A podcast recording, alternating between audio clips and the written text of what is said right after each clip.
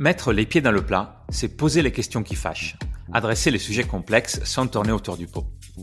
Et s'agissant de management, c'est aussi une pratique qui peut vous sortir des pires moments. Les pieds dans le plat, c'est le podcast qui interroge sans détour un manager sur ses expériences marquantes. Ce qu'il a réussi, là où il galère un peu plus, ses coups durs, mais aussi ce qu'il aime dans son métier. Je suis Claudio Vandi, directeur produit de Numa, qui forme les leaders d'aujourd'hui et de demain aux compétences qui font la différence au quotidien.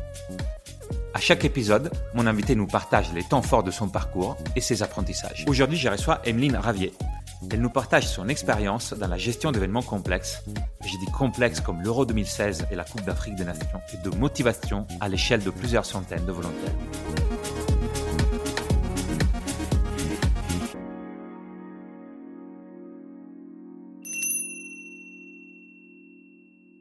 Bonjour Emeline. Bonjour Claudio. Je ne vais pas faire semblant de ne pas te connaître, hein, parce qu'en fait, tu es euh, entre autres euh, coach chez Numa, mhm. mais euh, j'ai eu le plaisir de t'entendre raconter un peu ton, ton histoire en lien avec les grands événements sportif et j'aimerais bien que tu la retraces rapidement pour les personnes qui nous écoutent. Moi, j'ai eu la chance de, travailler pour euh, différents grands événements euh, sportifs en France et à l'étranger, euh, notamment sur la Coupe du Monde de rugby en, en 2007, aussi sur la Coupe d'Afrique des Nations au Gabon, aussi sur l'Euro 2016, la Coupe du Monde féminine. Et bah, c'était un, une opportunité pour moi bah, de travailler évidemment dans les grands événements et puis de toucher du doigt les vrais problèmes de, de management. Parce que j'avais des équipes entre 10 et 45 salariés qui étaient dispatchés partout en France.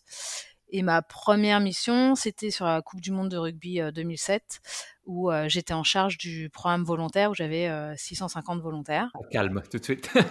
quand on dit grande équipe, déjà, en fait, quand tu dis 10-45, c'est des personnes qui étaient indirectes, donc salariés, ou en tout cas avec des contrats autour de l'événement. Et ensuite, les 600 et quelques, c'est les volontaires que tu as eu à recruter, engagés, mobilisés Ouais, en fait, sur ces événements-là, tu as une équipe de 100, euh, 150 euh, salariés, voire plus. Tu vois, sur les géos, on est beaucoup plus.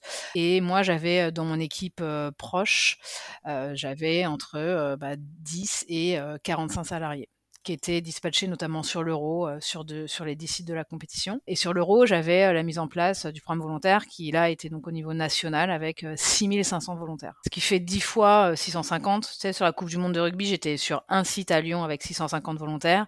Sur l'euro 2016, j'étais en charge du programme volontaire au niveau national, donc des 6500 volontaires. Parce que 600, c'était pas assez, donc tu as dit oui. Une fois qu'on fait 600, on peut faire 6000. Euh, avant de rentrer dans les détails de ça, parce que c'est quand même assez, assez atypique, Comment, on se retrouve à, avoir ce type de, de, projet, de responsabilité? C'est quoi un peu ta, ton histoire en candidate Comment ça marche? J'ai fini mon master à 23 ans. J'ai fait un master management des organisations euh, sportives. J'ai eu la chance de tomber au bon moment, au bon endroit, euh, où euh, on avait une Coupe du Monde de rugby sur le feu en France, et avec un gros besoin de, ressources humaines, et les responsables du comité d'organisation allaient chercher des jeunes diplômés. Bah, qui, qui, qui, d'avoir leur, leur master. Donc c'est ça qui m'a permis de mettre un pied dans ce monde-là. Dix ans après, j'ai euh, voulu parfaire mon expérience et surtout m'orienter un petit peu vers tout ce qui était collectivité territoriale pour pas être que ciblé grands événements. Et donc j'ai mmh fait un master à la Sorbonne, administration du politique, sciences politiques. Et on parlait en préparant cette, cet enregistrement euh, un des défis que tu as eu sur les différents, sur les différents événements, euh, c'était une montée en charge du point de vue du recrutement assez rapide. C'est-à-dire que chaque événement avait son, un peu sa timeline, mais à chaque fois, il s'agissait de monter une grosse mm. équipe dans un temps avec une deadline qui, pour le coup, fait partie des vrais deadlines. Ouais, là, c'est des vrais deadlines parce qu'un match de foot, ça commence pas avec 30 euh, secondes de retard, sinon ça coûte beaucoup d'argent. Et euh, on ne peut pas euh, se dire, bah, finalement, on finira dans une semaine. Donc il faut qu'au moment euh, du, du, premier jour de l'event, eh ben, tes équipes en place, que tout le monde soit formé, que tout le monde sache ce qu'il doit faire. Et ça s'anticipe en amont. tu as des comités d'organisation qui sont mis en place entre deux ans et dix ans avant l'événement, selon la taille de l'événement sportif. Et l'enjeu, c'est justement d'avoir une planification la plus réaliste possible pour atteindre les objectifs de, bah, de deadline qui peuvent pas être bougés. Je veux bien que tu nous détailles un, je te laisse le choix de, de l'événement, mais un peu les grandes étapes de comment tu passes de voilà, j'arrive, je prends la mission à il y a 600 ou 6000 mmh. euh, volontaires euh, prêts, à, prêts à faire leur travail euh, lors de l'événement. Je peux te parler de, l'Euro 2016. L'idée, c'est il te faut 6500 volontaires. Il faut que ces 6500 volontaires soient formés, il faut qu'ils soient présents. Ça veut dire que trois ans avant, moi j'arrive sur le poste, je recrute bah, mon équipe de collaborateurs proches avec un responsable que je vais positionner sur chacune des villes, donc des 10 villes qui accueillent l'Euro, et une équipe plus proche avec moi sur la communication, sur la logistique, sur des points très précis. Parce que quand on parle de 6500 volontaires, ça veut dire qu'il y a aussi 6500 uniformes.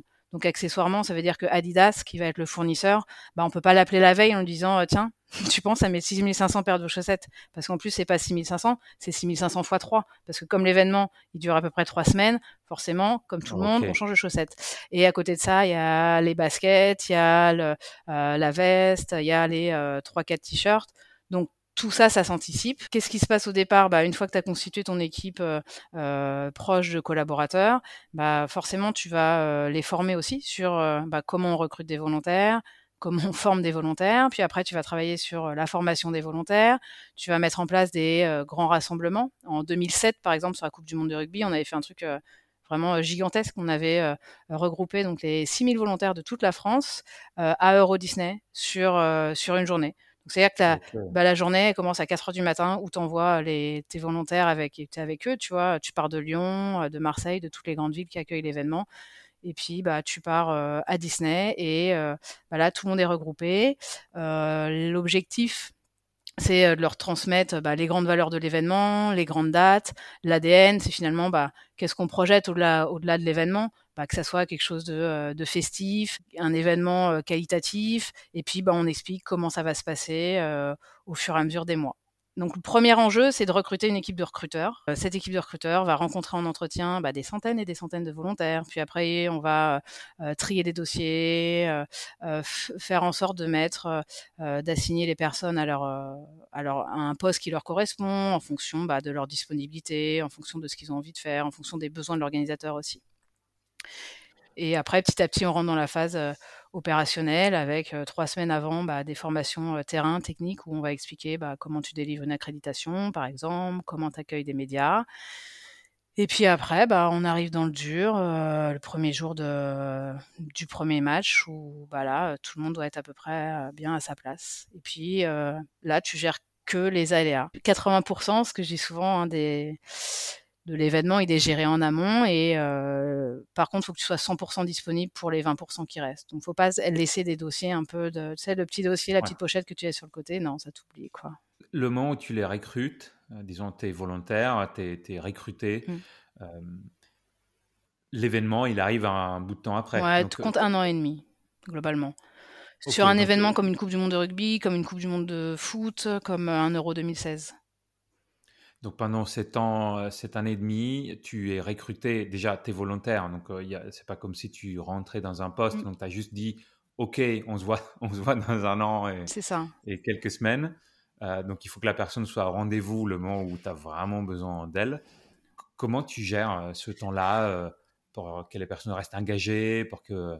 Bah, tu essayes de mettre en place une communication assez régulière parce que ce qui est important sur le management des volontaires, c'est bah, comme tu le soulignes, tu vois, t'es pas en train de signer un, contrat de travail. Pourquoi un volontaire irait C'est la façon dont il est managé. Et donc, la façon aussi dont tu vas communiquer avec lui, la, façon dont tu vas lui donner de, l'info sur son événement. Parce que le volontaire, il n'est pas forcément fan de l'événement, mais globalement, il s'y intéresse. Donc lui, ce qu'il va chercher, c'est aussi bah, des infos sur la billetterie, des infos sur les équipes, toutes ces infos que finalement le grand public n'a pas et que tu as en tant que volontaire. Donc ça va passer par une communication qui va être extrêmement régulière et euh, par euh, un management qui est pas quotidien au départ, mais justement par euh, des rencontres où tu fais des rassemblements avec les volontaires, où tu, tu les formes, où tu échanges un, un, un maximum avec eux. Parce que finalement, c'est mmh. vraiment une question de gagnant-gagnant, cette histoire de, de volontaire. Moi, par exemple, euh, quand j'ai commencé sur la Coupe du Monde de rugby, j'avais 25 ans. Je sortais tout juste euh, de mon master, euh, donc j'avais pas une expérience incroyable. Et j'ai eu la chance de tomber sur le DRH de Feu Vert, qui m'a dit voilà, bah écoute, moi ça m'intéresse d'être recruteur pour vous. Putain, mais c'est une aubaine pour moi parce que à cette époque, bah voilà, je connais pas forcément tout sur le tout sur le recrutement. Et donc là, j'ai compris à quel point c'était bah, important finalement euh, bah, que les volontaires euh, bah, reçoivent, mais euh, finalement ils donnent autant qu'ils reçoivent. Donc le côté relationnel gagnant-gagnant, bah, c'est c'est ça qui va faire la, la différence. Qu'un volontaire, bah, il peut partir quand il veut finalement sur un événement, et il a bien raison. Il donne la chose qui est la plus précieuse dans ce monde, c'est de son temps. Donc mmh si ça se passe pas bien, il a aucune raison de, de rester. Donc le côté relationnel va jouer une part énorme. Est-ce que tu gardes de, à la fois sur la phase recrutement que sur la phase engagement? Est-ce que tu dis j'ai appris des choses que je pense euh, je peux utiliser dans d'autres types de recrutement, dans d'autres métiers? Tu fais un peu le bilan de, de ce qui s'est passé de bien ou que, que tu referais pas. C'est quoi un peu tes learnings sur cette Finalement, que tu fasses un recrutement pour euh, un volontaire ou pour euh, un salarié, euh, tu vas essayer de euh, comprendre les motivations de la personne. Même si un salarié, tu vas me dire, il y a la rétribution financière. Sauf qu'au bout d'un moment, quand tu bosses 7 jours sur 7, 17 heures sur 24, la rétribution financière, on n'est pas des milliardaires quand on bosse dans l'événementiel. Donc c'est vraiment par, par amour qu'on fait, fait ce métier. Et un peu comme le volontaire qui le fait parce qu'il a envie de le faire. Donc, si tu n'arrives pas à identifier la motivation et finalement positionner la personne au bon endroit, bah tu t'es planté. Donc, ce que tu apprends dans le recrutement des volontaires, moi, je l'ai appliqué de nouveau sur le recrutement euh, de mes équipes de salariés ensuite. Ce que tu dis, je, vois bien au niveau des 10 ou, 30 ou 40 personnes euh, sur, les, euh, sur les vrais salariés ou en tout cas les, personnes que tu as recrutées pour travailler au, quotidien avec toi. Sur les volontaires, c'était quoi la méthode pour tester la motivation des gens, ce qu'ils avaient envie de faire c'était vraiment leur poser des questions individuellement ou Ouais, en fait, c'est des entretiens euh, en individuel. Donc déjà, dans un premier temps, tu reçois leur dossier euh, et donc ils ont quelques lignes de motivation, donc sur lesquelles tu vas te baser euh, pendant l'échange. Et euh, bah, en fonction des postes, c'est assez marrant, mais tu as des postes où, par exemple, si euh, tu organises une Coupe du Monde de rugby et tu tombes sur un fan de rugby, bah, tu sais que tu vas pas le mettre à ce poste-là parce qu'il va être tellement happé par la passion de, de ce qu'il va voir qu'il va pas être concentré sur sa mission. Donc c'est ça aussi que tu essayes, c'est atroce. Mais et évidemment, euh, ils sont à une place euh, particulière et euh, bah, tu vois, ils, ils ont quand même accès bah, évidemment stade. Sur l'Euro 2016, par exemple, on s'était arrangé pour que chaque volontaire puisse assister à au minimum une mi-temps sur certains matchs. Voilà, mais tu as sur certains postes un peu touchy euh, qui vont demander vraiment bah, d'être d'être assez concentré. L'étendue d'un poste de volontaire, ça peut aller de quoi à quoi? Enfin, Si tu fais un peu le le ranking du cool au ouais du cool au cool. et bah euh, ça va être euh, du euh, petit volontaire qui est à côté de son joueur préféré puis ça va aller jusqu'à celui qui va aider le médecin sur l'antidopage. Ça va passer par celui qui va accueillir les plus grands médias internationaux. Ça va être aussi celui qui va aider à la logistique pour préparer bah, 300 collations pour des médias. Celui qui a l'accueil pour bah, orienter le spectateur et lui dire euh, euh, où est sa place. Et c'est varié. Tu as aussi, un comme dans tout métier, tu me diras, mais il y a un côté vendre le job même si c'est pas être sur le terrain, regarder tous les matchs du début à la fin. Ouais, et puis en fait, ce qui est important aussi, c'est euh, que sur les programmes volontaires, tu as ce qu'on appelle des centres de volontaires. Donc, c'est des grands espaces euh, dans les stades où euh, bah, les volontaires se réunissent. Donc, toi, ton, job, c'est que ça soit le plus convivial possible et que les volontaires, ils aient envie de se croiser. Parce que eux, ce qu'ils cherchent, alors, tu vas avoir par exemple les étudiants, euh, par exemple, ils vont chercher un réseau typiquement, hein, ceux qui sont en école de journalisme, mmh. il t'en as beaucoup qui sont volontaires sur les grands événements et euh, ça booste complètement leur carrière. T'en as d'autres, ils vont chercher très clairement à rencontrer d'autres personnes. Euh, les retraités, par exemple, sortir un peu de leur quotidien, voir des nouvelles personnes. Les actifs, euh, ça va être voir un petit peu behind the scene comment ça se passe un grand événement. Et chacun y trouve sa motivation. Et c'est ça qui est important d'ailleurs, c'est de l'identifier au préalable, mais surtout de faire en sorte bah, que ça soit une vraie aventure humaine. Parce que si ils se sentent pas forcément bien, si s'il n'y a pas des moments festifs, si t'as pas des moments conviviaux, ça peut pas, ça, ça, ça pas. Le programme volontaire, c'est avant tout une aventure humaine et qui va dans les deux sens. C'est-à-dire que bah, toi aussi, à un moment, tu peux euh, être euh, éreinté euh, de d'une sale journée où tu as eu que des problèmes et que tu as commencé ta journée à 6 heures et il est 23 heures et tu toujours pas chez toi. Et bah là, tu vas croiser le volontaire qui est là, tu vas prendre 5 minutes pour boire un café avec lui et c'est lui qui va te redonner le sourire finalement. Tu vois? Et donc, c'est en ça où il y a un vrai échange c'est un point intéressant, même quand, quand tu recrutes aujourd'hui, tu peux recruter pour d'autres métiers totalement mmh. différents selon l'âge ou certaines, euh, certaines catégories de gens, tu peux un peu anticiper les, les, les, pardon, les motivations type. Ensuite, voilà, chaque individu est unique, mais euh, tu as un peu ça.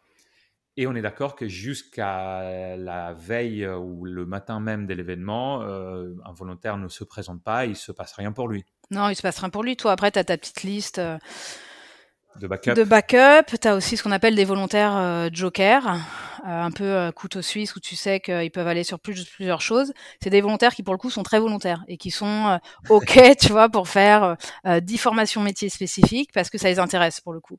Et, et donc, bah, eux, finalement, si tu en as un qui se présente pas, et bah, tu vas pouvoir le, le positionner sur, sur un poste ou un autre et tu sais qu'il aura eu les, les formations. Souvent, c'est d'ailleurs, c'est même les recruteurs qui commencent dès le début parce qu'ils sont là dès le début de l'aventure et euh, qui sont euh, bah, qui sont intéressés pour avoir accès à d'autres formations, euh, des formations métiers vraiment spécifiques, tu vois, que ça soit bah, sur les médias, sur la logistique, sur l'accueil public, sur l'expérience spectateur, enfin sur tous ces métiers-là, et, ils sont contents d'être sollicités quand quand il manque une personne ou quand parfois il y a besoin de renfort aussi. Dans tout ça, est-ce que j'imagine ça varie selon les événements que tu as cités, mais des enjeux de diversité, de diversification, d'avoir euh, un, gros, un, groupe de volontaires aussi représentatif des, valeurs sportives de, de, diversité au sens large. Est-ce que euh, Ouais, en fait, au-delà de la représentativité des, des, des valeurs sportives, finalement, c'est des événements internationaux avec énormément d'étrangers. La première personne que va voir un spectateur, c'est un volontaire c'est pas quelqu'un de l'organisation, c'est pas quelqu'un de la FIFA, c'est pas quelqu'un de l'UFA, c'est pas quelqu'un de la, mmh euh, de la Coupe d'Afrique des Nations. Non, c'est vraiment un volontaire. Donc ce volontaire, finalement, faut qu'il soit garant de l'image du pays, parce qu'un un touriste, on a tous été dans des pays étrangers, euh, finalement la première impression qu'on va avoir avec euh, la personne locale, c'est celle qu'on va garder. Et c'est tout l'enjeu d'ailleurs quand on gère un programme volontaire, c'est de se dire, ok, je donne quand même tous les éléments pour que mes volontaires, ils sachent accueillir. Mais attention, faut qu'ils aient envie et il faut qu'ils représentent notre société, donc avec autant d'hommes, autant de femmes, euh, de, de tous les âges. Et surtout, ce qui est important, c'est que bah, à Lyon, tu vas mettre un volontaire de Lyon. Tu vas pas t'amuser à faire des déplacements de volontaires parce que le volontaire de Lyon, il sait très bien que euh, le petit bouchon euh, lyonnais euh, ou les brasseries Bocuse, elles sont à tel endroit, tu vois. Alors que si tu mets un volontaire marseillais, euh, bah, il va pas l'envoyer au vieux port de Lyon, quoi. Donc l'idée, c'est vraiment qu'il puisse aussi eh ben, donner un max d'infos sur la ville et, et orienter au mieux et être vraiment représentatif de bah, à la fois du pays, mais aussi de l'organisateur. C'est pour ça qu'il y a beaucoup de formations aussi sur, euh, sur les programmes volontaires, pour expliquer finalement bah, qu'est-ce que l'organisateur veut, euh, veut transmettre. Et alors, tu as évidemment les valeurs du sport qui est concerné, qui, euh,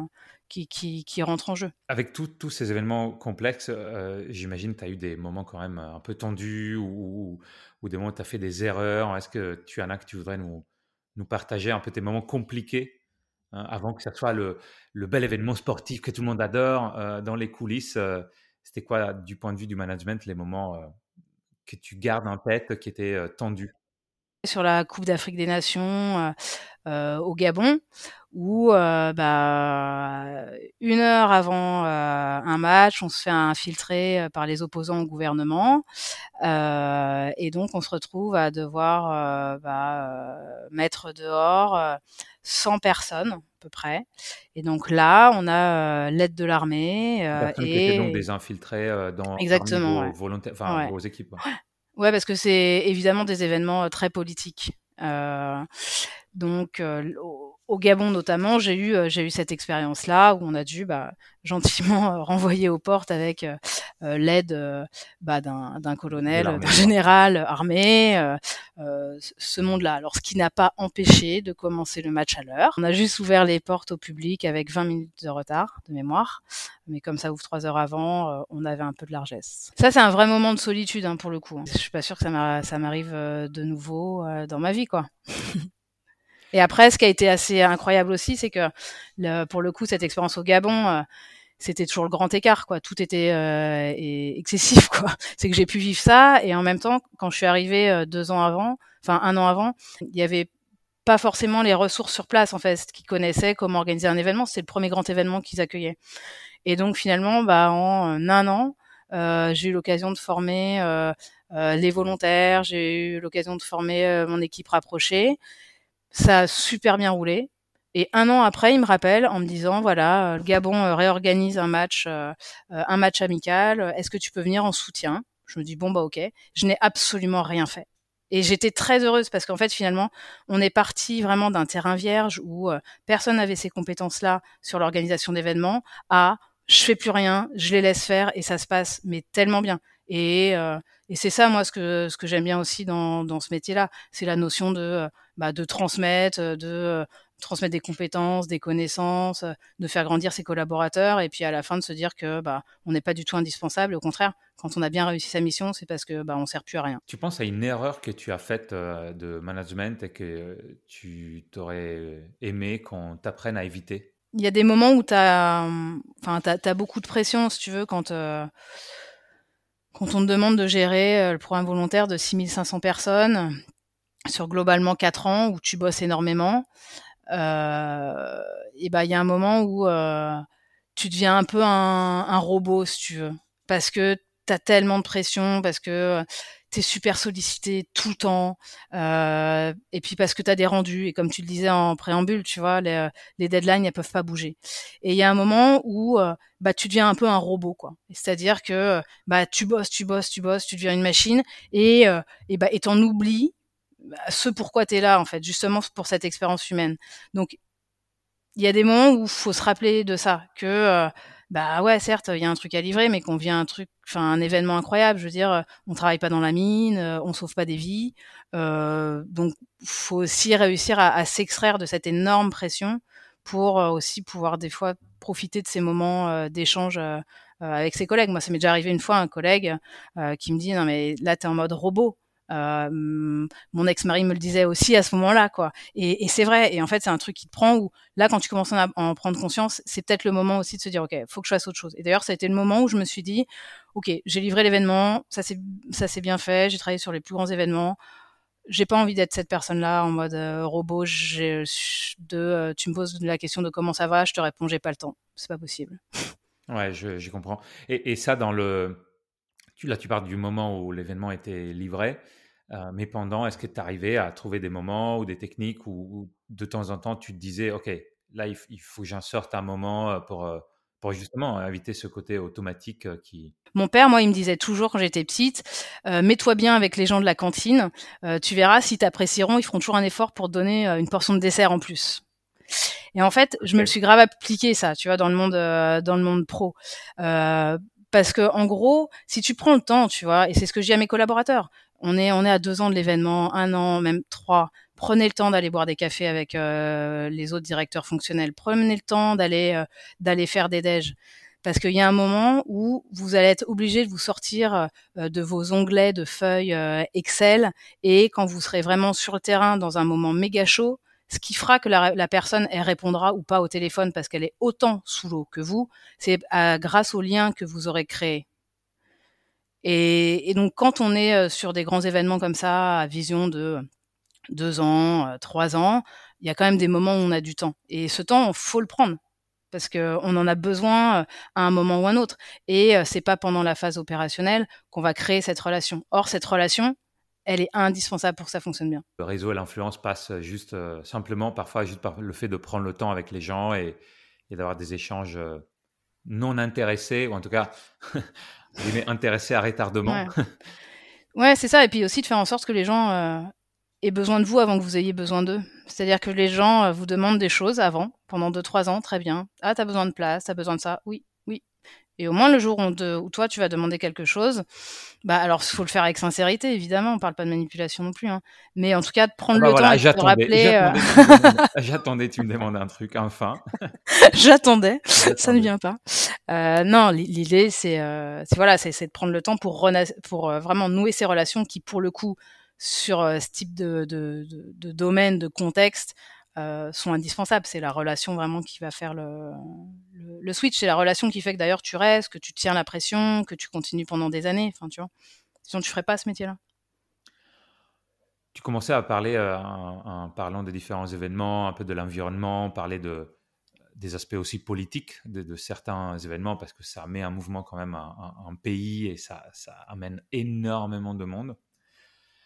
Euh, est-ce que dans ton expérience, euh, le fait d'être euh, une femme dans cet environnement sportif où le pouvoir, on a plutôt l'impression qu'il soit assez masculin, ça, ça a, eu un, ça a eu un aspect particulier pour toi? Il y avait la DG d'une fédération assez connue hein, qui disait que tu as trois minutes pour prouver à la personne qui est avec toi dans l'ascenseur que si tu es là, c'est pour tes compétences et pas pour ton physique.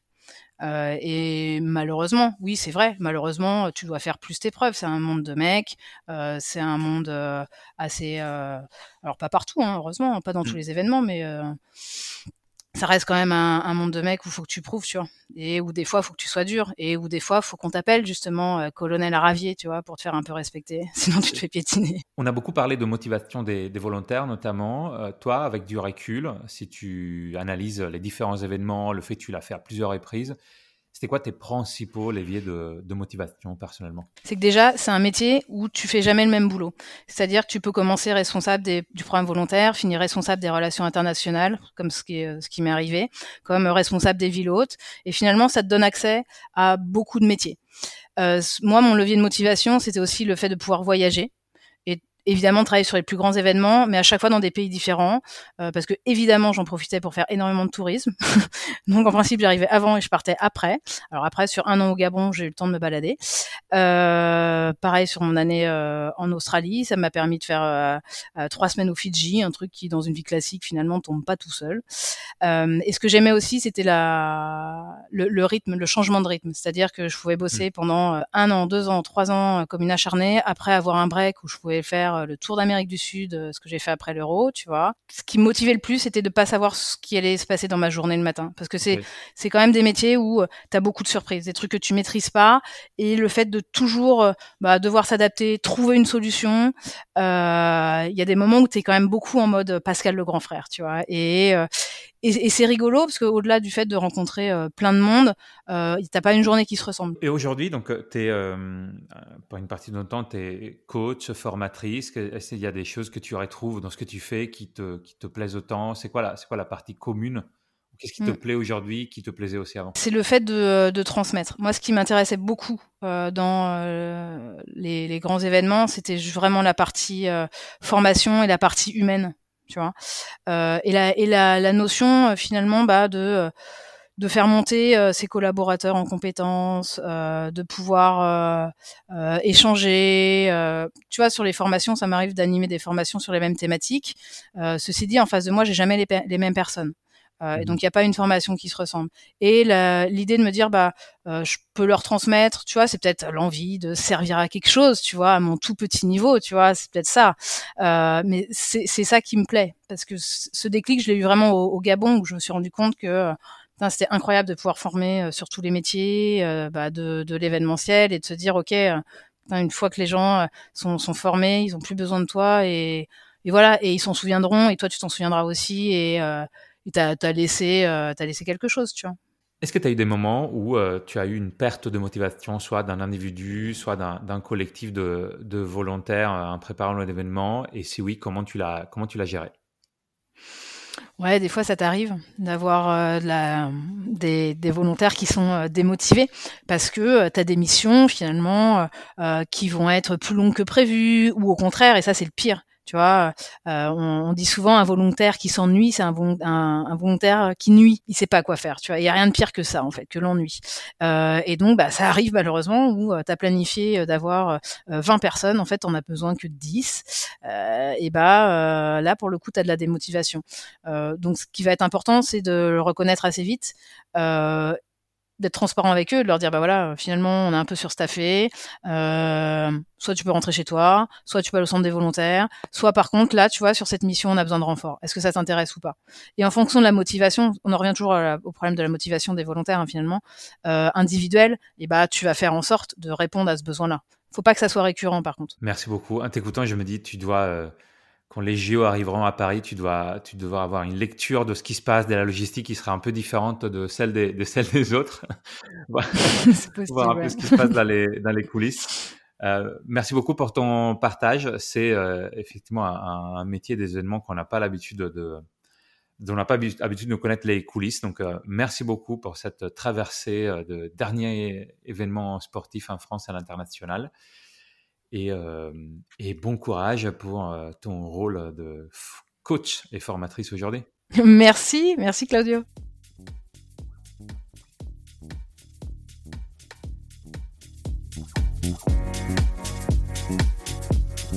Merci d'avoir écouté cet échange. Si vous avez aimé ce moment, laissez-nous des étoiles. Et si vous avez des anecdotes à raconter ou que vous voulez renforcer vos compétences en management et leadership, écrivez-moi à claudio-v at numa.co. Thank you